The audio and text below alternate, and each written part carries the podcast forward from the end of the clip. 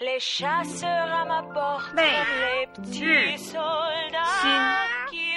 鲜，日美美美日日日日新新新新新新。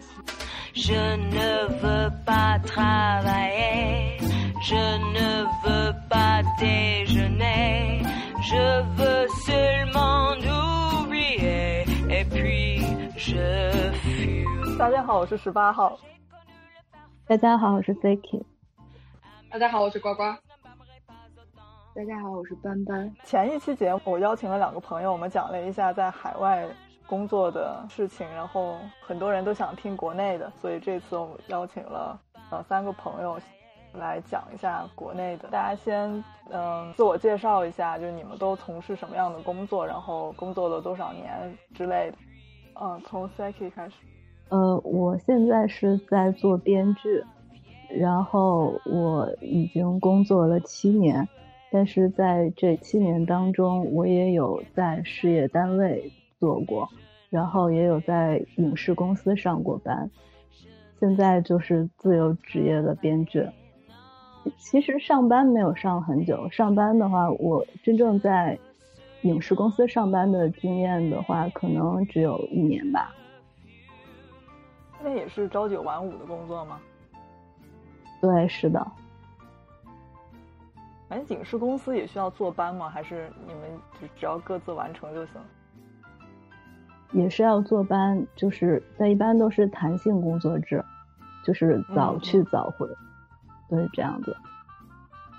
嗯，也是要打卡的，就是每天要工作多少小时，还是只要把事儿弄完就行？也是有一个固定的时间。好，呱呱呢？我毕业的时间比较短，现在毕业满打满算，呃，也就刚刚两年的样子。然后，所以就比较长的工作经历的话，第一段是在做了几个月的编导，然后后边因为赚的太少了，就没有在那边待下去。然后毕业之后第一份工作是在蚂蚁金服，然后做做了一个客户顾问，其实就是客服的一个职位，就挺惨的。然后去年九月份的时候离职了，然后现在的话还是在一家互联网公司，呃，做那种互联网黑灰产业的这种情报搜集和分析的工作。互联网黑灰产业是什么？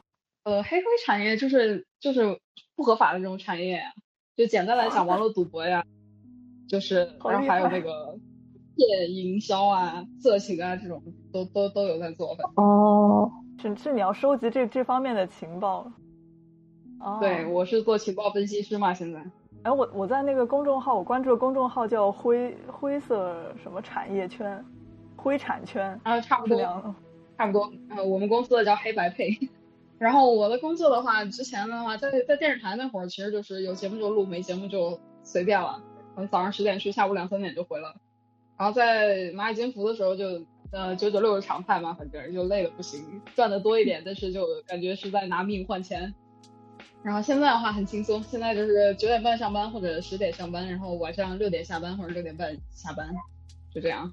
所以你换这个工作，主要还是想要过得，嗯、过得稍微以健康为主，能这么说吗？呃，有这方面的原因吧，而且之前那个工作就是公司对当时我们那个，因为我们当时其实是校招进去，你想我研究生去当客服做这个岗位嘛，一开始都是奔着就有转岗的希望啊，怎么样的，然后结果后来公司就是希望我们这些人能在就是服务业长期发展。就是国内的环境怎么讲，客服的话不是一个长期从事的职业吧，也是一个个人选择的原因。然后我跟马老师是同一个月退休的。哎，那客服你是是你真的就是坐在一个像那种格子间里面，然后你就在接电话那种吗？嗯，差不多，因为呃，互联网公司都说的是扁平化管理嘛，其实没有那种严格的格子间。我我举个手，我我还蛮好奇的，就是你你们会就是客服会会私下吐槽，就是接到不开心的电话。会啊，每天都会啊。就我们那个其实还好，就是不是直流的电话，是就是比较难搞的那种 case 会到我们这边来。然后基本上大家每天都在吐槽，而且就会经到经常接到像你们想象中的那种什么色情电话啊之类的。就专门给给你们打电话解压的那种。那你们嗯有有专门的有有专门的套路去对付这样的电话吗？没有啊，因为你要提供那种很礼貌、很标准的服务，所以你不可以随便挂人家电话呀怎样的。但是这种的其实现在是可以直接挂掉了的。但是就就很生气啊，就比如一个男的打电话过来，然后就让你说话，然后他就在一直喘，那那就让他喘个一分钟，然后跟他说先生已经一分钟了。哇，这个画面感。然后你就然后你就会遭到辱骂，然后你就把电话挂了，就就反正。不过我还好，因为我要是是做是做那种在线的那种，就语音电话我做的比较少。哦，对，你是靠邮回邮件或者是解决问题那种，嗯。嗯，在线打字嘛，但是也有些人会发色情图片过来的。啊，真的？真的会有？惊呆了！惊呆了！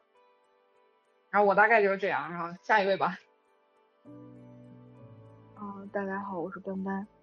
嗯，我的性我的职业性质和这两个不太一样，我是在一家这个金融的金融业的国企里面。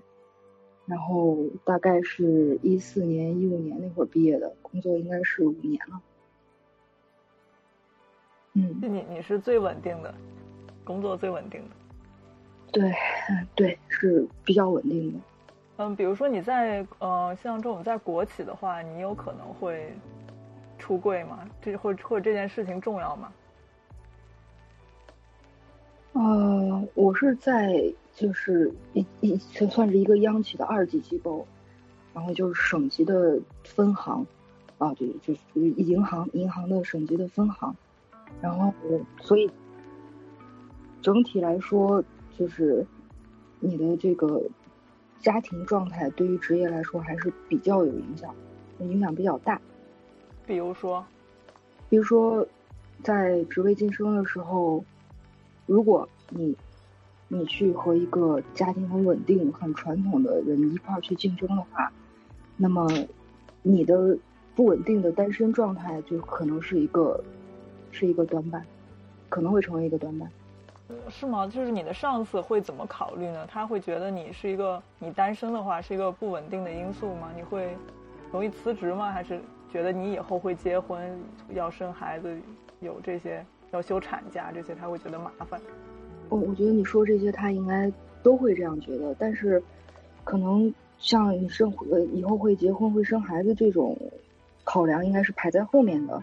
但仅仅就是你没有在一个稳定的家庭状态里面，就已经是一个就这件事儿单独拿出来就已经是一个比较讨厌的问题了。就是如果两个人其他的资历都是一样的话。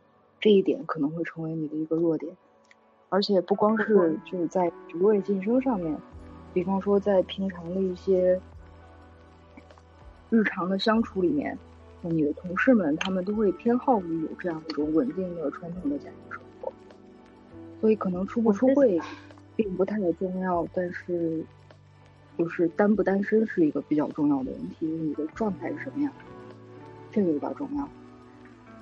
我之前在事业单位的时候也是这样子，就是如果是单身的话，就仿佛是一项缺陷一样，就是那个氛围就是这样子了。就包括，而且不只是就是单身，就比如说离过婚也会会成为瑕疵，会成为人们茶余饭后的一个讨论的。问题的一个一个一个方向吧，比方说，哎，那个谁谁谁离婚了，你们懂的，就这样的。那那那他们会给你就是介绍就是相关的这种相亲啊之类的。呃，普遍来说是会的，但是我个人嗯没有遇到，是因为我在进国企之前就已经比较清楚可能会是这样一种状态，然后所以。我在进去的时候，一开始就跟大家摆明的比较明白，就是呃，我有对象，我现在是一个恋爱中的状态，然后就是通过一些暗示，这样的话，没有人会主动的给你再自讨没趣的说再去给你介绍，这样，所以就还好。那其实只要你说你其实是有对象的，但是也没有人会来。所谓的检查这件事情 来验证这件事情是不是真的，你只要表现出一个非单身的状态来，基本上就没问题，可以这么说吗？是这样，因为国企里面大家的一种相处是一种比较呃比较表面化的相处，就是说怎么说这种表面化的情绪性的东西比较少，理性的东西比较多。所以如果你做出来了某一种状态，这个状态像一个保护色一样，大家看到的都是这样的，很少有人会当面去质问你，或者去把这个东西给撕破。但是有人会这样做。但是至于背后人家怎么说，只能说每个人背后都会有人说，如果不是这个弱点，就是另外一个弱点，就是其他的东西。对。哦，我要举个手，就是我我之前我我觉得这个其实可能跟就是城市地域有关系，因为我之前就是在上班的那个事业单位是在我呃舅舅那边的一个就是小城市的一个事业单位。就文文化口的一个单位，然后基本上就是单位里面的人，大家的生活圈子都是拧在一起的，就是谁家有什么八卦，基本上就是第二天就全单位的人都会知道。就是在这样的情况下的话，就是他们会去验证你是不是就真的是有一个对象，还是怎么样？他们真的是会去会去问的，就会去打听的。就是会把你带出来看一下吗？对对对，就就会会会 Q 你，而且你如果就我当时的借口是我有一个就是在北京的那个男朋友，然后他们就会说，哎呀，你你在北京有一个，那他肯定不会跟你来到这儿啊，那你是不是考虑要在本地再找一个？然后就会给你介绍。这相当于调解节目里面他们要那个制造抓嘛？对对对，然后还会 说。还还会说，因为我我当时我那个单位，我是在就是，嗯，我的那个单位是在我我们那个单位，因为人很少，然后所以就是跟文化局是在一起的。然后他当时就会说，哎，你看我们文化局哪哪个科哪个哪个小小年轻没有结婚，你看你们两个要不要就是联系一下啊什么的，就会说的很直接，而且就是我们两个，我跟那个男生，我们两个就是当时都在场，就很尴尬。对。就像你说这种文化文化单位，或者是就是我们这种性质的企业，过去的时候有一阵还是有分房的，就是大家可能一个集团的人或者一个单位的人都是住在一起的，住的非常近，啊，那种那种的话确实是会会被关注的，就是你怎么回家，你几点吃饭，几点上班，这些肯定同事们都能看到的。而且现在会好很多，现在因为没有分房了，我不再聚集了。而且就是文化口的单位，就就其实很闲，就没有什么事情，基本上，就大家上班的日常感觉就是在聊天，就是靠八卦在维持同事之间的关系。对，是这样的，而且就特别搞笑，就是我我其实也没有就是经常去上班，我我其实那个时候有一点挖社会主义墙角这样子。在那个办公室出现的很少嘛，然后所以就相当于我是一个闯入者，对于这些人来说，然后就导致每个人都在，就他们表面上看起来就是一团和气，然后关系很好的样子，但是就是后来就是每个人都有单独跟我吐槽过其他的人，就还蛮逗的。最后你就是知道秘密最多的人。一般国企里面就是知道秘密最多的人都是人缘比较好的，就是大家至少认为你你是不会。倾向于特别去传这种这种八卦，他才会在你面前去说。知道这些秘密有什么好处吗？会问能不能抓到谁的把柄之类。我我其实想的就是，我并不想知道。对，你为什么要告诉我？一般这种时候，一般这种时候都会想，我其实不想知道。但是，但是八卦它是一种润滑剂嘛，就是你你你必须得有的聊。实际上，你跟你的同事很可能没什么可以聊的。只有八卦可能还可以聊，而且我当时其实就不会太去跟他们聊这些，他们可能也会觉得我有一点点不太合群，硬邦邦。还有就是我确实跟他们有年龄差，呃，他们的平均年龄，我我记得当时我们，他们大概平均年龄都在四十左右，然后我当时是二十多，在那个在那个公司那个单位的时候，所以他们可能也会觉得我。跟他们之间就代沟还蛮强的吧，嗯，就是像像那种那个妈妈辈的阿姨在照顾我的感觉，就可能会有这样子，就稍微可能好一些吧。嗯，我好奇啊，像这种八卦比较多的这种单位和工作环境，嗯，他们跟你说一个什么秘密的时候，你要不要也还也还一个秘密？我觉得比较危险。如果这样的话，就不要暴露太多个人的事情吧。就是他跟你说什么，你就听着就行了。对，或者就是如果要场面上可以稍微附和一下子，都不愿意也也，我觉得也没关系。一般就是点头微笑就可以了，像客服一样。但是不能提示人家，就是你已经说了一分钟了，这样 就 他来跟你八卦，然后他其实是想有没有这种想让你站队的这种事情？对，会会这样子，会说哎谁谁谁怎么样怎么样，就是还会那个给我所谓的忠告，就是你你跟那个人要保持距离。但是每个人其实都给过我一样的忠告，就很搞笑。对对，我也遇到过这种，就是大家互相说。尤其是你刚到这个单位的时候，大家会告诉你，哎，那个谁谁谁以前怎么样怎么样过，你都不知道。每个人都基本上是这个模板，然后把主人公换一下。哦，没有，因为我觉得这种的话，其实跟就是他们是国企或者事业单位也没有关系吧。因为就比如那个谁 s a k 现在的工作，难道就没有这种八卦吗？应该也有吧。其实挺不一样的。我我之前在。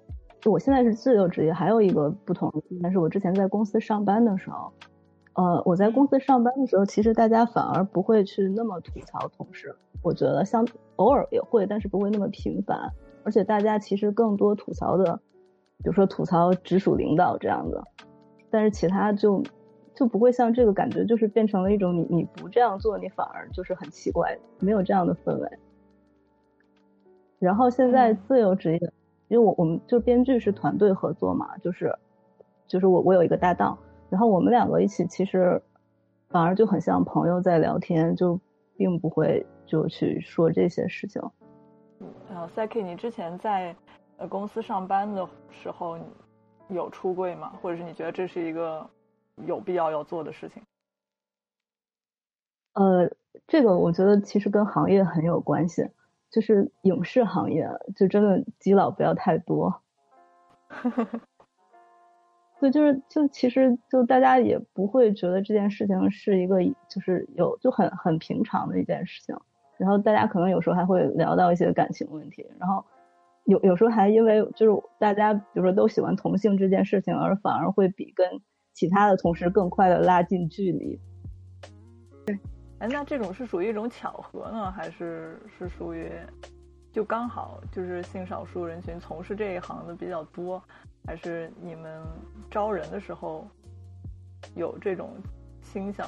我我觉得刚好是从事这个行业的比较多吧。对，而且嗯，比如说有些行业，我有一个大学同学，他弟弟是做服装设计的，然后他弟弟本来是一个直男，然后后面就是他弟弟弯了。而且跟他跟他那个跟我那个同学说，就是在他们那个行业，就如果他不弯的话，反而就是上升空间会有限制。然后我这也挺奇怪。那个对，然后包括我我高中那个同学的大学同学也是，就是做摄影师的，后来就是就是我我眼睁睁的看着那个从一个东北糙汉子，然后变成了一个就是 对，就可能是一个发现自我的过程。但我有听说过那个化妆师，呃，非装成自己是 gay，然后被揭穿的。我觉得好奇的。我忘了，也是看了一个八卦吧，就是他觉得他装成是 装成是一个 gay 的话，好像就是有利于他和别人沟通，或者容易和同事相处，或者是有上升空间之类的。这件事我也很迷。但是就我之前在电视台的观察来看的话，其实可能是因为电视台还属于一种单位之类的吧，就是弯的还不是很多，基本没有。你是肉眼见机还是？不是肉眼，就是因为你可以看到身边的这些同事啊，就老师啊什么的，基本都是已婚已育的。然后有一些肉眼看起来会有一点鸡的，但是就人家很快呃结婚了这样。我觉得是不是因为电视台还是多多少少有一点就是事业单位这样的性质的原因？嗯，就它相对来说不会像就是影视公司也好，还是就时尚行业，就是那么对那样子一点，会不会是因为这个原因？有可能吧，因为我后续的话，因为都是在互联网公司嘛，现在这家公司待的时间不是很久，不太了解，但也有。然后上一家在蚂蚁那边的话，那边很多，我只能这么说。就你肉眼看上去很多，就男生会多一点，女生其实看不太出来，除非像我这种透明柜的。但是我有一次是怎么发现的？因为阿里有它有那个厕所文化，我不知道你们了不了解。就是他会定期在那个厕所门板上，对，有一些话题，然后大家就会在那个有一根笔放在旁边，大家会在那个纸上写东西。然后有一期他就写了一个，就是类似被家里催婚的这样一个话题。然后后边就有人，我我去蹲的那个坑哈，就有人在上面写说没有这个困扰，已经已经跟家里出柜了。然后后边有人加一加二加三啊，其中没有我。你数了数加号，然后就发现真的很多。数了数加号，发现我们这一层起码有四个，但是我真的没有发现，除了我以外，有有有一个 HR 特别的变态，就是他们不是会有一些破冰的活动嘛，然后嗯，他就会很很色情，就是就是有点职场性骚扰这样，他就就是一群人当中，然后你如果让你挑一个一夜情的对象，你会选谁？然后当时我一个师弟就是我师弟是一个直男，然后他就为了逃避这个职场性骚扰，他就。会跟他部门的人在装机了去讨论这件事情，不是，就是他们先先串供，然后演一出戏，就是就是那种勾肩搭背的进来，然后在他面前演一演，就是就是他们两个很有奸情的样子，然后就就可以逃避这件事情，好像也逃不过去吧？那领导还以为自己吃到了大瓜呢。对对对，是这样。哦，我现在工作的话，就其实因为。这个公司它主要的那个客户嘛，就等于都是公安公安机关的这些人，然后其实大部分看起来都挺直的，但是我的直属领导就一看跟我一样是一个玻璃柜这样。你们俩有那个什么 暗自较劲那种 gay gay 的眼神互相打量过吗？呃，我一开始觉得我们两个还挺和平的，没有就是大家想象的那种，结果后来有一天不自觉的比了一下身高。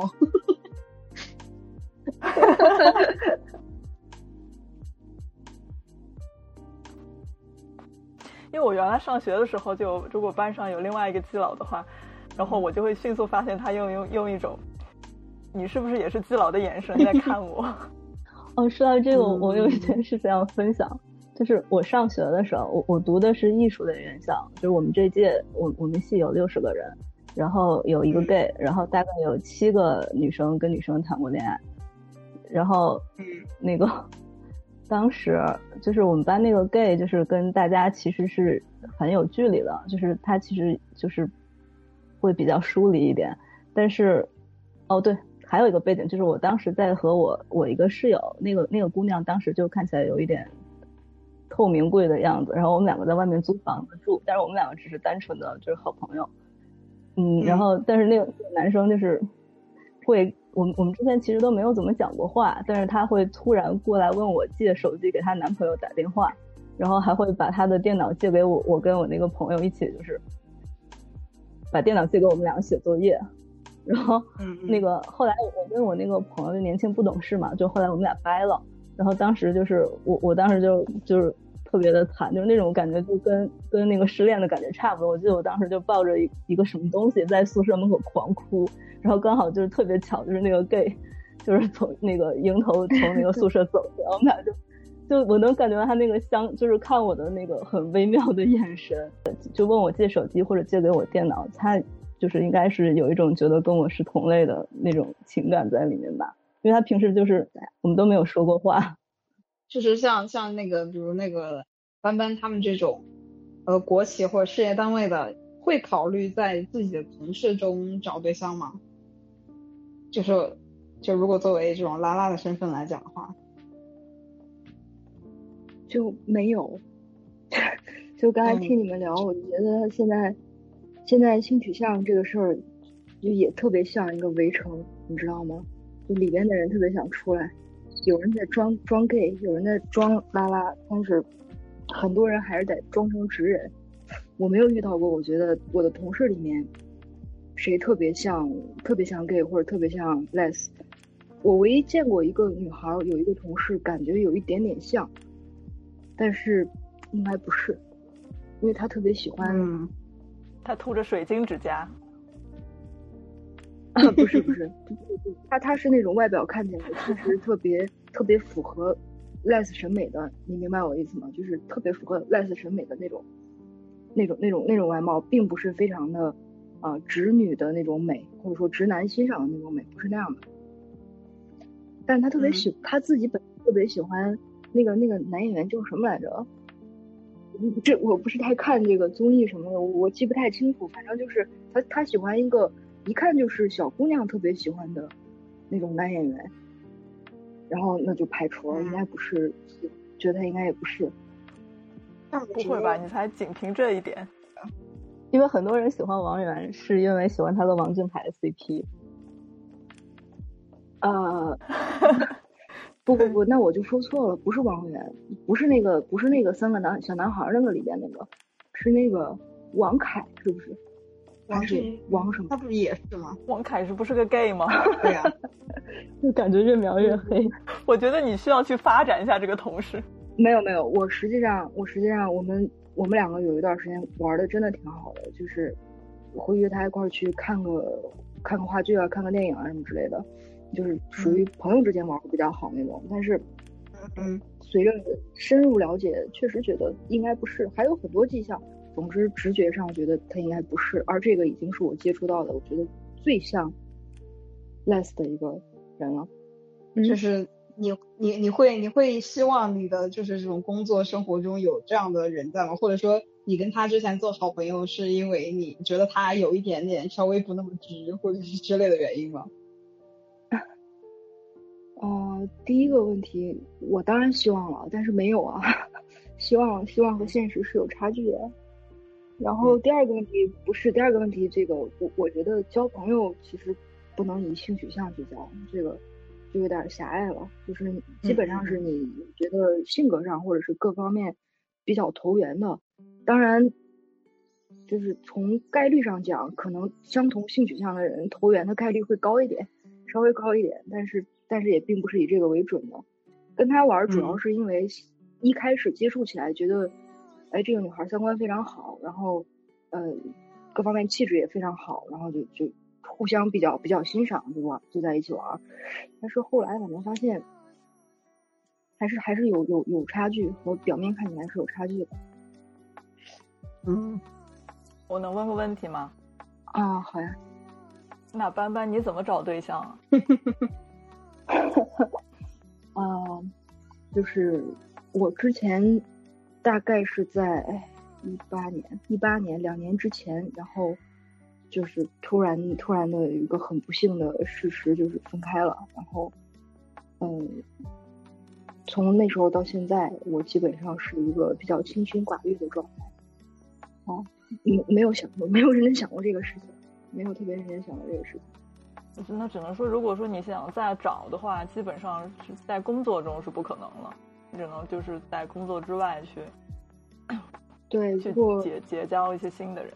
啊，对，如果我想想再去找的话，那那个呱呱和 Saki 就是，你们你们会在那个工作中去去。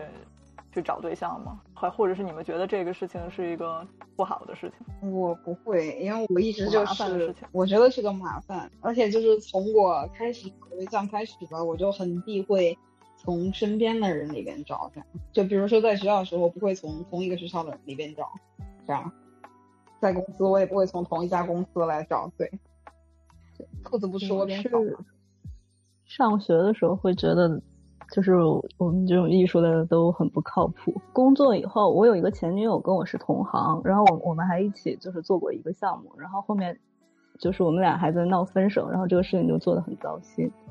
然后那儿之后，我就觉得就尽量避免找同行吧，就多多少少会有一些就是人人脉啊，或者是一些交集，这样子就会很麻烦。同行的话，你也不好撕逼，其实。对，特别是一起做一件事儿的时候，就真的太糟心了。那你们平常就是上班的时候，像什么发型啊、衣着啊这些，有可能班班是需要装？你是说你是装直人吗？是不是？你也许有 你在衣服啊、发型这方面，你你会很注意吗？嗯，因为银行它有有发的那种西装嘛，就是职业装，然后。嗯嗯，然后我我一般就是会穿职业装，但是呃，就就尽量不会不会再去，因为国企它那个 dress code 特别奇怪，特别特别保守，应该说。我印象里比较深的有一件嗯是当时，当时我刚刚刚入职，刚刚到这个单位的时候，那应该是个夏天，我穿了一个我觉得非常非常普通的裙子，就是怎么怎么怎么形容，就是一个连衣裙，你知道吗？非常普通，我觉得。然后，但是我在我在那个卫生间那外外面的那个盥洗室那个地方遇到我一个年长的同事，然后那个年长同事实际上实际上确实他还挺照顾我的，然后他就看了看没有人，他跟我说，他说你以后你不要穿这样的衣服来单位。他也没有往下说，但是反正从那以后我就很避免穿自己的衣服去单位，就基本上是穿工装、穿职业装他上下。他有可能是嫉妒你的。男男男同事，男的男的长辈，就是就明显是那种就是是那种就在就觉得好像如果不好直接跟你说什么，但是又觉得你这样不太好，然后就暗示的那种那种语气去说的。然后反正从那以后我就比较不再不再穿自己的衣服去了。嗯，哦，会这样子。我我之前在事业单位的时候，就是如果穿拖鞋去公去单位的话，会被批评，就是他们会说你怎么可以穿拖鞋来呢？穿拖鞋也太那 什么了，就是夹夹夹脚拖，夹脚拖啊，嗯，就会说你这怎么怎么可以穿夹脚拖呢？不行的。我们这边也基本差不多，因为我一直那呱呱呢？我一直都在互联网公司嘛，就其实没有穿衣要求，只要你穿着衣服来就行。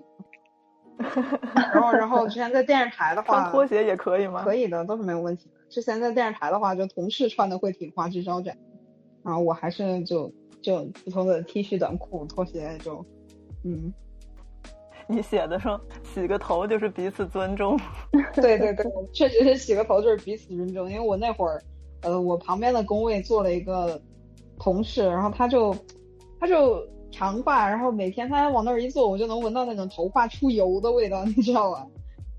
嗯，太因为糟糕了。Oh my god！，对我就有觉得有一点那个什么，然后后边因为大家都挺熟的，我就每天他来我就要问他，你是不是今天又没洗头？啊，那那那那你那你这样问他会生气吗？不会不会，我们关系很好，就只是开玩笑，就是哦问他，他一来我就问他这样。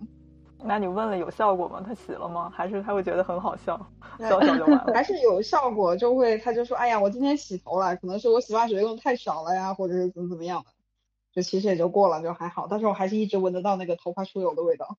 就我之前的话，那个公司里边还有一个就是职位相当于比较高级的一个领导吧，就是在阿里那边的时候，然后他是一个基佬，而且还挺明显的，好像。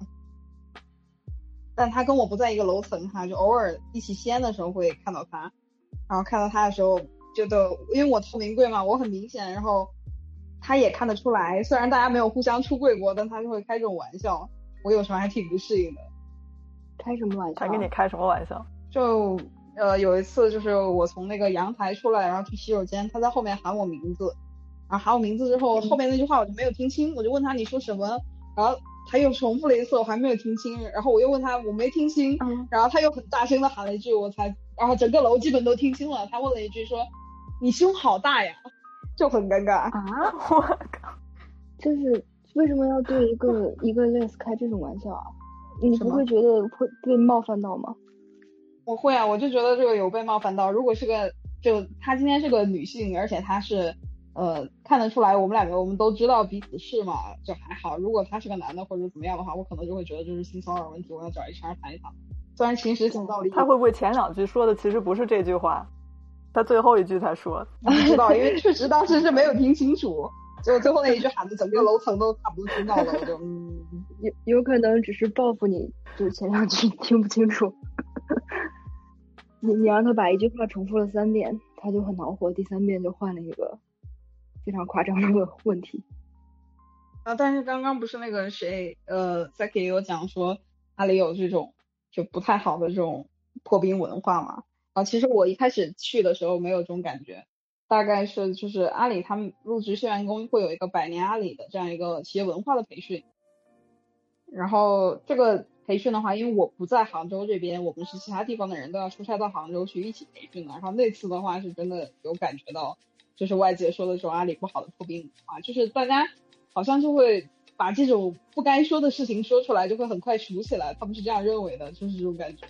就有有一个同学说什么自己小时候不小心杀了一只小鸡啊，啊，另一个人马上就要站出来说，哦，你才杀过鸡，我小时候杀过马，下一个就要说我杀过牛，这种超奇怪啊。我我想起我上大学的时候，就是我我们大一就是写作课，然后那个第一堂课就是，呃，十五个人一个班，然后就十五个人每个人轮流去讲自己就是人生中最最最不堪的过往。真的吗？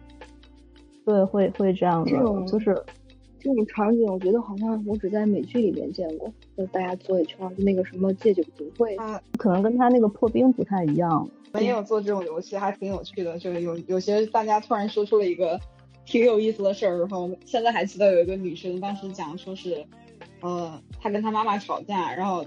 然后他威胁他妈说：“如果你再这样，我就让我爸跟你离婚。”然后他妈突然就说：“你都不是你爸亲生的，他不会要的。”然后他他原来不是他爸爸的孩子。就这个故事出来之后，我感觉我我感觉我可能这辈子都忘不了。这故事好棒。对啊，就就很有趣。是的。那你们在工作中有没有真的就是遇到过，就是可以算上是性骚扰的事情，然后让你很很很想去报告，或者是想去跟 HR 谈，或者怎么样，或者忍不了的那种？就我刚刚讲了，因为之前做客服嘛，他就会有那种，呃，很无聊的人，就是打就把你当色情热线一样打电话过来，或者是说给你发黄色图片啊这种。但这个其实跟你的性取向本身是无关的。他只是一个很讨厌的人，跟我没有关系。那没有同事或者是上司或者领导对你？这个的话，我们或者是你们有过这样的工作环境里有过，我知道的还有过一次，但是其实跟我本人是没有关系的。就是我们当时，呃，就是正常来讲，比如说你新员工入职，公司会给你安排就是来带你的这样一个老员工，对吧？像那种校招毕业的，他会比较依赖这种前辈的帮助啊，或者怎么样的。然后我们那会儿就分配了其中一个吧。他就对我们当时校招的那批一个女同学就有一点不太合理的这种行为，那个女生马上就提出要辞职这样，但是那个事情最终没有闹出来，而且当事人其实现在都两个人都已经离开公司了，就 只是知道有这么一回事儿，但是我觉得还挺可怕的，就是因为那个女生她本身她是一个直人，然后那个骚扰他的这个人是相当于是我们的上司。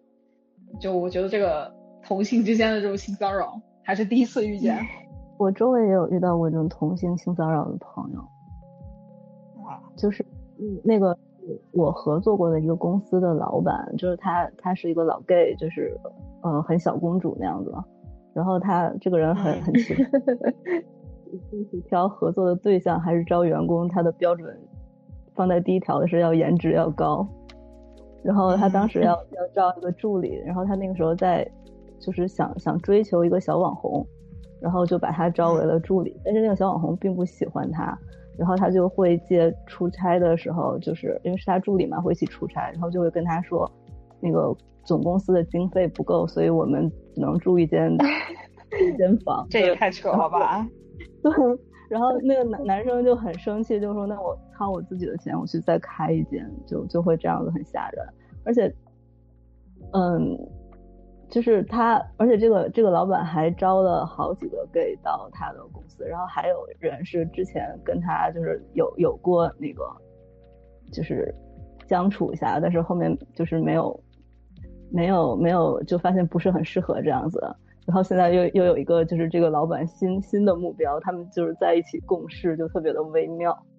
我我还听说过那种霸道总裁就是追 追追人的故事，就是是是我朋友同性之间还是异性之间的，就是 gay 两个 gay，就是这个公司的大老板，那个之前是做游戏的，然后现在就是因为做的不错，想要发展做影视，然后他。也是他看上了一个男生，然后在追这个男生，然后这个男生有一个想要做制片人的梦想，然后他就给他开了一间公司，然后对，然后让让他来做项目，然后他做，但是他做的项目特别的扯淡，就是并不会为公司那个带来收益。是这样，他他做的那个项目，这个点也很逗，就是他们做了一个，其实在国内并不会过审的剧，就是而且他们公司其实有其他的明明还很有发展的项目，但是他们不做，他们就要围着这个人的这个项目在做，那些都停掉了。后来，然后这个项目因为不能过审嘛，然后为了不赔钱，就是相对来说不赔那么多钱，他们就找了所谓的日本的团队，然后还做成了就是全全日文对白，然后就是日日文日语对白，然后翻译成中文的，然后那个伪装成一个从日本买过来的一个剧。对对对，就就特别的扯。但是但是这个，但是这个霸道总裁很惨，就是那个这个这个男生并不喜欢他，这个男生有有男朋友。嗯，啊，有霸道女总裁追追基佬的故事吗？我想听。没有，嗯，我也想听。目前是没有没有听到过。没有，我们太缺少霸道女总裁了。是的。可能干到霸道女总裁的那个级别，就对爱情没有什么兴趣了吧？没有，目前听到的都是 gay gay 的后宫故事。然后公司里面的话，哎，我突然又想起来一个故事，就是之前也是在马里那边的时候，然后就公司里面有一对很明显的，就我能看得出来的这两个人是一对这样子，然后。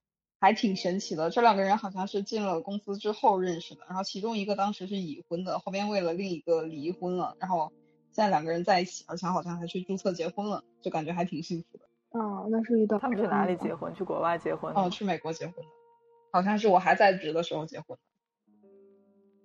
的。嗯，现在还在一起吗？哦，对，一直在一起。而且那个其中一个是带着孩子的嘛，好像孩子也都还好，家里人也都还能接受这样。天啊，这是什么人生赢家故事？对啊，对，有一点，因为像这种互联网公司，就是我们公司不排，就是我们公司我的前公司吧，他们不太排斥这种，就是呃办公室恋情吧，甚至还会鼓励，但是就是说只要你没有直接的利益关系就好。嗯，那你们工作之外找对象都怎么找？我其实之前是呃有朋友介绍认识了一个女孩子吧，还还挺合适的，但是后边的话，嗯，因为各种原因没有在一起。竟然还可以相亲，而且我平时因为我喝酒喝的有一点凶，还是会认识一些其他的朋友，有一些会就是说主动提出来要帮我相亲啊之类的这种。其实就是介绍朋友认识吧。对，啊。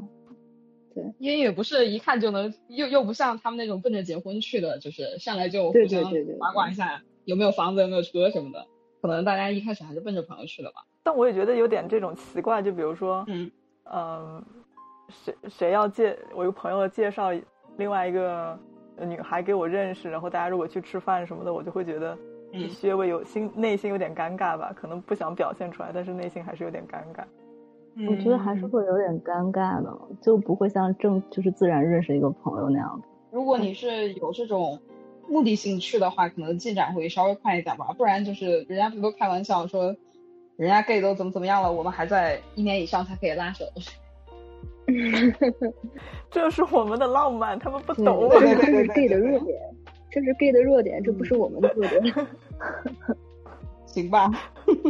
我们还在小软件上急眼，对，我们还在急眼一年，然后认识一年才可以拉手，人家都已经在一起分手再复合了，我们还没有，嗯。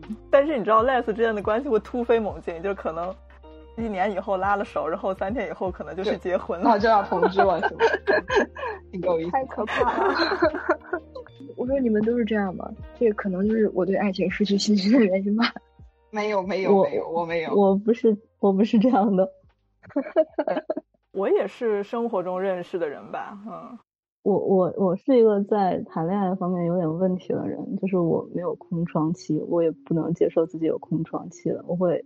所以你现在也是也是也是在关关系当中吗？对我我会去积极主动的认识人，就是在我上一段结束，而且我有很渣的，在我想要跟对方分手同时去跟其他的人见面，是很渣啊。就很渣啊！我我好过我好过一个你这样的，然后我特别恨他。然后我我我我现在的这个就是我觉得我运气很好，就是我我第一次见到他的时候是对他一见钟情的。什么什么吸引你了？止于颜值吧。他把见色起意。就是 Les 对于颜值的定义和普通人好像不太一样，我有这种感觉，我不知道你们有没有这种感觉。就是审美上，尤其是对女性的审美上面。他刚好是我喜欢的类型，就我我比较喜欢那种就是看起来有对就是中性就性别比较模糊的这样的人，就是我我喜欢能年龄奈，然后我觉得他长得有一点像。天哪，那是小天使好吗？根本就不是性别模糊。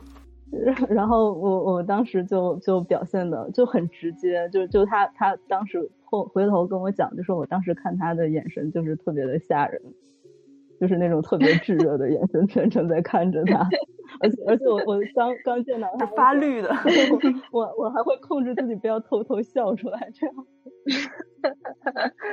啊，那这种应该是非常好的开端了。我觉得好的关系应该都是这样开始的。就还挺好，我们已经谈了三年多，就一直都还挺好的。是是最长的关系吗？嗯，我最长的关系不是，不是最长的，但是是从来没有过这么好的。你女朋友是不是预定要听节目？没有没有没有在，有可能。因为我之前我之前谈恋爱很渣，就是我我之前谈的那些人，我基本上我都没有喜欢过他们。对，就是也就是这个真正意义上的初恋，对吧？你你第一次非常动心的一个人。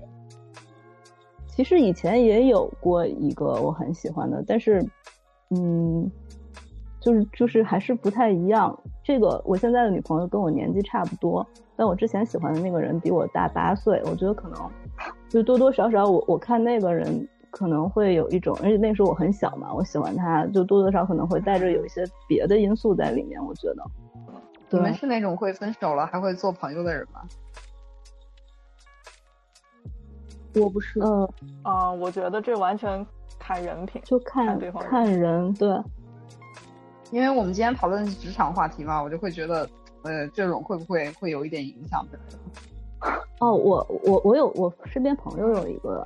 例子就是他是也属于国企性质的，然后他前前哦，他前后有两个女朋友，都是他的同事，然后而且他们后来有有很长的一段时间就是陷入那种，就是他跟 A 在一起，然后中间就是跟 B 摇摆，然后后面跟 A 分手又跟 B 在一起，但是跟 B 在一起之后，听说 A 要结婚了，他就意识到，哎，我原来喜欢的是 A，他又跑回去找 A，但是在跟 A 相处的过程当中，发现他们两个之前的矛盾还没有解决。然后就又分手了，最后他又，而且他们三个是在一个一个集团下面，就是国企那样子，但是他们是那种项目的嘛，就还好，但是就很纠结，对，然后就就会也会有在在碰到的时候，然后就很糟糕，就非常糟心。我原来好过两个同行吧，然后现在都还是朋友，挺好的。我觉得首先也首先也不是说非得是。因为他们是同行，才不跟他们撕逼的。是，首先他们俩人都挺好的，然后那么问题来了，人都挺好的，为什么会分手呢？人人好是好，但是不适合在一起啊。嗯，就是在在一起的话，就是有很多矛盾，但如果不在一起的话，就能是挺好的。就是不要涉及到生活的一些细节，你知道吗？就是只可远观，不可亵玩那种，是吧？我是觉得，如果你们就是对这个问题的看法都一样的话，那应该还挺好。哦，当然是，如果是对方不想跟你做朋友，你也不可能硬要跟人做朋友。你坦白讲，成年人之间应该分手之后是可以做朋友的，但是我还是觉得会有点尴尬吧。就是毕竟曾经非常亲密的人，然后你怎么再把他拉远呢？或者拉到一个不远不近的位置上？就好像你知道吗？就好像你你失去了一个东西，然后现在你本来可以这个东西你再也看不见，你就假装你从来没有失去过。但是你要和他做朋友，就相当于你把这个东西重新摆在你面前，然后你还知道这个东西你又不可能再再去拥有这这这个东西。哦，没有，就是想到我现在的女朋友跟他第一个女朋友，他们俩是高中同学。然后他们中间就是有好长一段时，就是他们从高中一直谈到大二吧，然后后面就那个因为跟另外一个女生谈恋爱，然后跟这个女孩子分手了，然后他们中间就是完全绝交了，就很多年，就直到他研究生毕业，然后跟那个女生又又开始有了联系，然后现在是很好的朋友，就真的觉得就会需要一个非常非常漫长的时间，而且他当时跟。就是他们刚刚就是就又恢复朋友关系的时候，那个女生刚好就是要结婚，但是在犹豫要不要结婚。然后他当时就是，嗯，他当时后来他跟我说，他当时的那个情绪状态，也可能是他自己当时的状态不好，然后他也会会表现出对那个女生就说，哎，我好像还喜欢你，就很很这样的。但后面就是那个女女生还是结婚了，然后这页翻过去之后，就现在还是朋友的关系，但是就真的需要很长的时间，以及就是刚好两个人相处的时候的那个双方的境境遇吧，也很重要。对，就是你们因为什么分手，应该也很重要，对吧？就分手的理由。对，首先是看这个人怎么样，就是他人是是是不是好，是不是本质上是不是好人，他想不想跟你有联系。然后还有就是看你们俩是怎么分手的，就是为什么分手的。如果是是那种撕逼分手的，我觉得是很难的。哎，怎么才算撕逼分手？哦，这个我有经验。对，问比较渣的那个，他肯定有经验。我我跟我前女友分手分的特别难看，就是这个是我觉得是我很渣，就是我我我我不喜欢他，就是我我我就是因为空气寂寞冷跟他谈恋爱，但是我他怎么样我都没有办法喜欢上他，然后后面就发展发展到就再加上我们两个一起做项目，然后这个项目这个事情做的也让我很生气，然后后面就发展到。哦，我我觉得那个组长不是要要录那个暴力的这个，后面我们俩就发展 到这种就是暴力了，就是我我会情不自禁的就是想骂，后面也发展到就是他会对我有一些肢体上的暴力，就我们就中间就是在这样的状态下维持了一个月，然后后面就我搬走，很快找到了人生中的真爱。哎，你们有没有觉得就是那种职业当中会影响你这个人本身？就比如说国企，就我有一个是在那种国企的朋友嘛，就我们两个有时候一起出去旅行，然后他可能是刚好在出差，然后我们住一个酒店，然后我下去买咖啡，帮他带了一杯，然后刚好在酒店大堂里面碰到他，然后就把咖啡随手给他，但是他没有接，他就跟我使眼色，就是你走开，你走开，不要不要跟我相认这样。然后后来跟我说我的他的那个他的那个领导刚好也在大堂里面，所以他就不敢跟我相认这样。因为你是透明柜的样子，对对对，因为我是透明柜的样子，然后我就觉得，嗯，有一点，有一点，有点东西吧，反正至少在在在互联网公司可能就不太有这样的困扰在。我不知道啊，如果要是这样的话，我肯定就不跟这个人交朋友了。不管这个跟在不在国企没有关系，就是即使你是一个需要回避这种环境的人，但是你你你也不可能说就是你自己自己装直人就好了，对吧？我对我的要求就是我自己装直人就好了。你不能说我的社交圈子里面不能有一个 LGBT 群体的人，这种这种，嗯，甚至连我都但是你如果不能理解。但是如果你的这种，就比如说你的这种可能四五十岁的这种中年领导看到了，对你本人的印象也会有一些影响吧？哎，其实我觉得四五十岁的那种中年领导看看透明柜的这种时候，他那种感觉可能更像是看没有长大的小朋友。我不知道他们其实不会不会往那个方向想法，对对，他他不会认为你是你是 gay 或者你的性取向是和其他人不一样的，他会觉得你没长大，因为他们脑子 脑子里面不会有这个概念，就是他们从来不会往这个方向想。但我其实不这样觉得，因为我我妈妈她是在那种呃有点类似就是公安性质的这种地方，然后她其实就很明显看得出来，就我虽然没有出柜吧，但我跟我妈其实是那种。呃，呃，她知道我是，但她不知道，或者说我不知道他知不知道，我知道他知道我是 这件事情，就变成了绕口令，就有点这种奇怪的、很微妙的一种知道和不知道状态，薛定谔的出柜。就是我，我有哥哥是在，对，就是是是做警察的，他们其实会会有去调节，就是同性这种情感纠纷闹到。就是派出所这种的，我觉得他们可能是会多多少少就是经常会接触到这些的。然后像我之前比普通人多一点是吗？对，就是那个文文化口的那个领导，他其实就完全就完全不会往这个方面想。就我之前在电视台那边的时候，因为每天接那种栏目热线嘛，会有这种啊，之前有接到过，就是听声音就可以听他出来，他大概是是一个 gay 这样，是个男的。然后他当时给我们反映的问题是怎么样呢？是说。呃，他得了艾滋病，然后他得了艾滋病之后呢，他的爸爸就可能就放弃他了，这样就在外面又找了一个小三吧，相当于生了一个弟弟给他。然后他们家他们家的情况是怎么样的呢？为了给这个弟弟上户口，然后让他跟那个小三结婚了。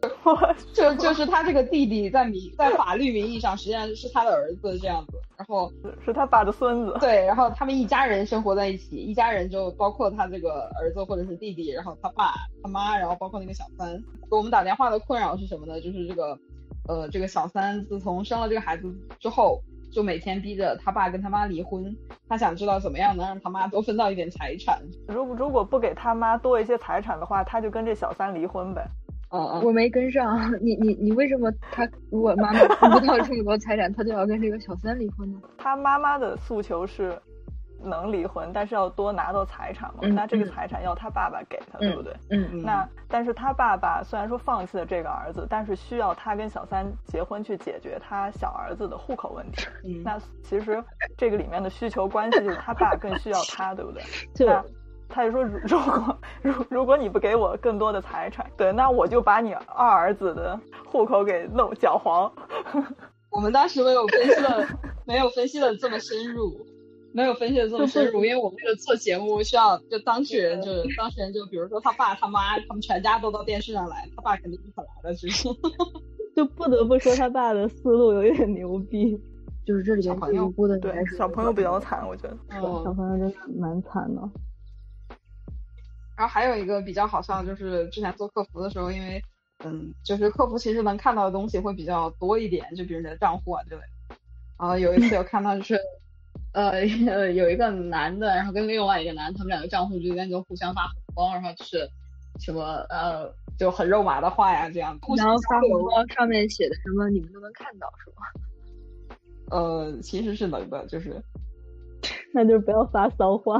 天呐，真可怕。然后就，但其实这个还是要就是多少还是说注意一下，因为之前就举个例子嘛，就明星那个谁张靓颖，就是说。之前给人家当小三什么的，其实就是从他那个信用卡信息透露出去的。对，真的是没有没有隐私，真的很可怕。对，其实，在我们眼里，大家都是没有隐私的。然后我现在做的这份工作，刚不是有说我是那种黑灰产的情报分析师嘛，然后就还呃挺有趣的，就是杀猪盘这种，他现在有针对同性的，就 卖茶呀、买股票啊这种。天空组有好多对对对爆出来，对。然后这些就这些从事这个行业的这种杀猪盘的人嘛，他们甚至会到就是说暗网之类的地方去求购这类的剧本。我突然想起来了一个一个网红，你们知不知道？嗯，呃，阿盖，盖和那个那个那个和猪，对对对对对，就那两个啊，那个知道。刚刚你说杀猪盘，我就想起来这个。他们俩还不知道谁杀谁，但我还是觉得像阿盖那种去骗别，我觉得属于骗别人钱了吧。对，我觉得这个还是挺不能忍的。就对啊，有很多人他要本来去看病的钱都给了他，这个钱你怎么能拿呢？嗯，他是搞邪教的嘛，有一点感觉。但是他竟然找到真爱了，如果不用杀猪盘解释的话，是不是太没有道理了？真爱，你看吧，就是真爱不分性别，不分人品，大家都能找到真爱。但是一般来说，真爱是分长相的呀。阿盖长得也不好看啊，阿盖不是还整过容？那可能他技术好，是吧？对他整容的方向就是会长得很像菩萨呀、佛陀呀之类的，好像是这样。所以，所以你们的职业中有碰到这种吗？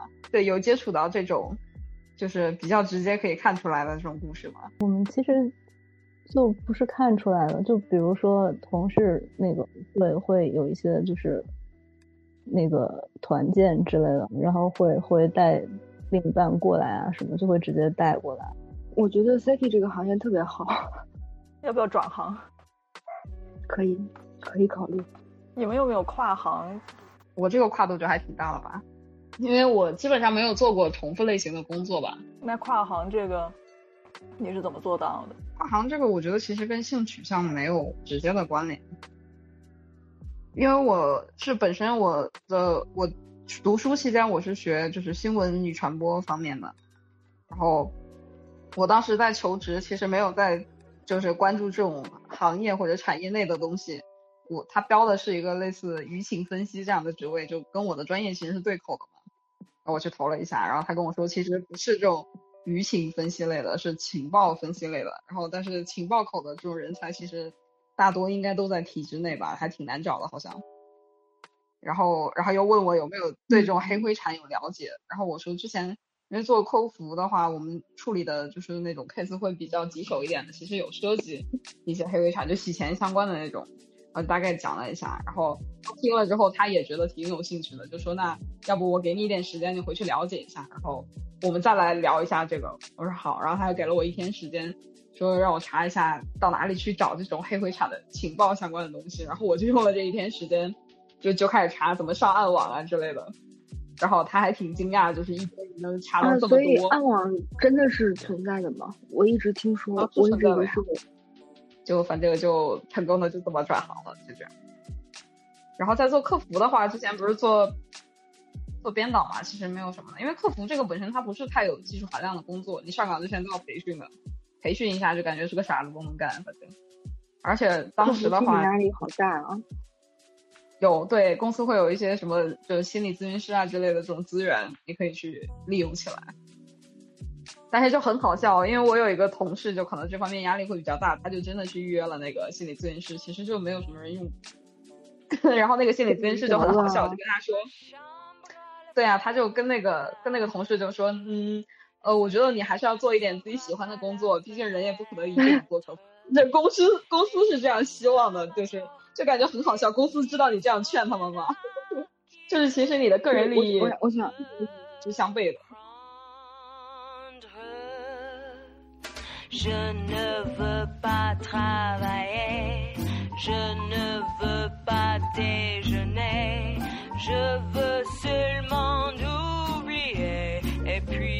je fume. Déjà j'ai connu le parfum de l'amour. Un million de roses n'embaumerait pas autant. Maintenant une seule fleur dans mes andes